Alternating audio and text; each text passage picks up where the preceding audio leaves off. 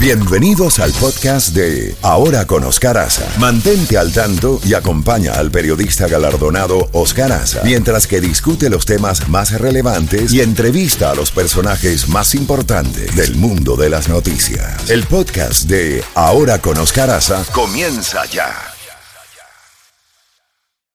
Hoy miércoles, hoy miércoles y mañana jueves se están llevando a cabo una dos reuniones de alto nivel entre Estados Unidos y Cuba para tratar asuntos de interés bilateral. Cuando se dice Estados Unidos y Cuba, los gobiernos de Estados Unidos y la dictadura cubana, desde luego, a eso nos estamos refiriendo. ¿Qué pasó? Está ya el doctor Alejandro Vázquez Sánchez. Doctor Alejandro Vázquez Sánchez, bienvenido. Eh, gracias por la invitación. Buenos días. Buenos días. Cuéntenos de esta reunión de alto nivel entre Estados Unidos y Cuba que se está llevando a cabo entre hoy y mañana sobre un diálogo sobre aplicación de la ley. El tema central para nosotros, porque hemos estado observando y dándole seguimiento, tanto usted como nosotros, al tema de inmigración, ¿qué cree que puede salir de esa reunión? ¿Para qué se están reuniendo? ¿Para tratar de resolver el éxodo cubano que estamos viendo todos los días? Yo creo que para tratar de, buscar un mecanismo de control, no, no tiene solución el éxodo a mi modo de ver, pero lo que están tratando, por lo menos el gobierno de Estados Unidos, es tratar de, minimizar los daños colaterales que puede generarse el éxodo a través del mar. Esto es un fenómeno que de, no es masivo, pero las cifras son alarmantes y puede generar eh, una situación donde no hay control de las personas saliendo de Cuba y se puede generar como otro Guantánamo. Yo creo que eso es lo que se está tratando de evitar por el gobierno de Estados Unidos. Un poco tarde, pero al menos se está intentando. Y de parte del gobierno cubano, aunque no tengo información al respecto, siempre se ha utilizado por parte de Cuba este tema migratorio para tratar de, obtener a cambio algunos beneficios a los intereses de ellos, que pueden ser la eliminación especulativo o la valoración de la lista de los países que apoyan al terrorismo. Yo creo que esa es la medida que más preocupa al gobierno cubano por el tema de los efectos económicos y las consecuencias que trae en materia de acceso a fondos y divisas. Y eh, puede ser que a cambio también algunas regulaciones en cuanto a transferencia de dinero, eh, viajes eh, a los Estados Unidos y temas colaterales en materia de seguridad y tráfico de droga y control de, de, la, de las fronteras.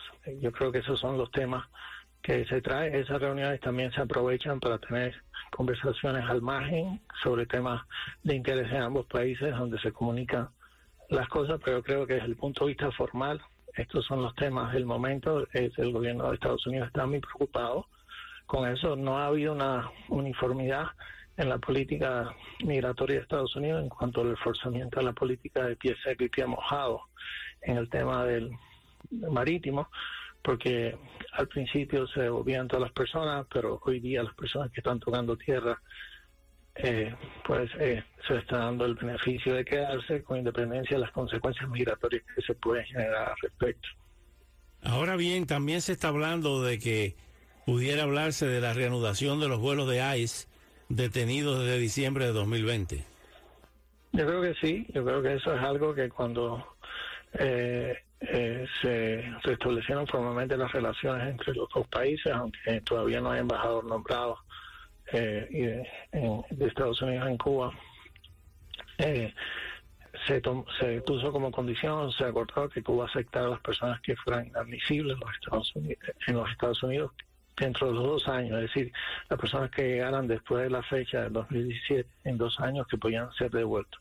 Esto al principio funcionó, pero después con el tema del COVID y el endurecimiento de las relaciones o la congelación de las relaciones a partir de los sucesos de la embajada y el cierre de la misma, conllevaron a que no se estuvieran efectuando. Hoy día, a partir de que se han reanudado los servicios consulares y la embajada está funcionando y hay un cambio de gobierno, yo creo que es algo que hay quiere que simplemente pues eh, pues es necesario para el funcionamiento de las personas que se declaran inadmisibles, aunque si bien es cierto que en la parte marítima las personas que no tocan tierra, sí, el gobierno cubano lo está aceptando. El temor es que, a mi modo de ver, que es que se genere un suceso marítimo y que ambas partes se culpen, que el gobierno cubano no garantice más, entre comillas, la seguridad ah, marítima de Cuba y se pueda generar un éxodo masivo, sobre todo en el verano, ¿no? que es la, la fecha más complicada para para, para las personas, amén de que las aguas son más cálidas, los vientos, como usted ha dicho siempre, somos favorables y la situación del país tiende a complicarse porque los calores generan siempre una irritabilidad en la población al no tener los servicios de electricidad básicos.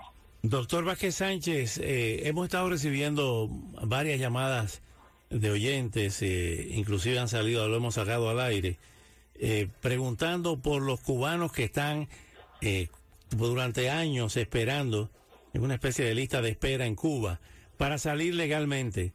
Ahora con las nuevas medidas o las más recientes medidas que da prioridad al tema de la reunificación familiar y del, del parol, etcétera, ¿cómo quedan esos casos? Ellos quieren saber por qué se ha tardado tanto y cuánto más se puede tardar esa espera.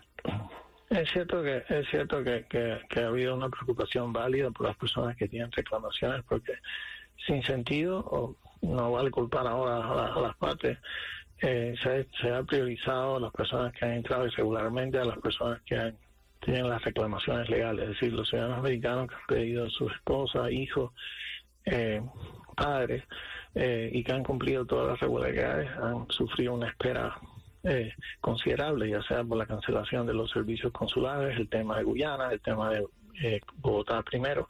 Y las partes con toda razón se quejan. Y, yo también acepto eso, que, que no tiene sentido que un gobierno debe priorizar la migración legal sobre la irregular. Pero eso ya es un hecho. Ahora, este tema del patrocinador y el programa de las 360 mil visas para cuatro países ha generado en la población dos reacciones. Una, estimulante, agradable para las personas que puedan patrocinar a un familiar, a un amigo, a un conocido. Pero al mismo tiempo ha habido una reacción de las personas que están esperando diciendo que se le da prioridad a estas personas sobre ellos. Y en parte sí, pero es un problema de percepción, porque esto no lo controla el Departamento de Estado. Si la Embajada de Estados Unidos hasta ahora no tiene nada que ver con eso, porque es un, un trámite eminentemente manejado inicialmente por el Servicio de Inmigración, después por una plataforma del Servicio de Protección de Frontera y la persona no necesita una cita ni hay un servicio consular envuelto. So, en realidad no debe servir de excusa a las autoridades para no seguir con los procesos consulares porque no afecta la tramitación de estas visas de las de las 90 mil anuales o 30 mil mensuales y 7.500 por cada país no afecta el funcionamiento del servicio consular. Eh, se debe notar que a partir de enero se han empezado a restablecer los servicios consulares para las visas de migrantes y que las categorías deben empezar a correr y que todo debe estar, funcionar de una manera mucho mejor de la que ha funcionado en los cuatro años, pero la preocupación que usted alega es válida y realmente es, a mi modo de ver, inexcusable. Doctor Alejandro Vázquez Sánchez, como siempre, muy agradecido por tan valiosa información. Hasta una próxima oportunidad. gracias, muy amable. Buen día. 8 y 46 minutos. Cuéntanos, Chefi, cuéntanos.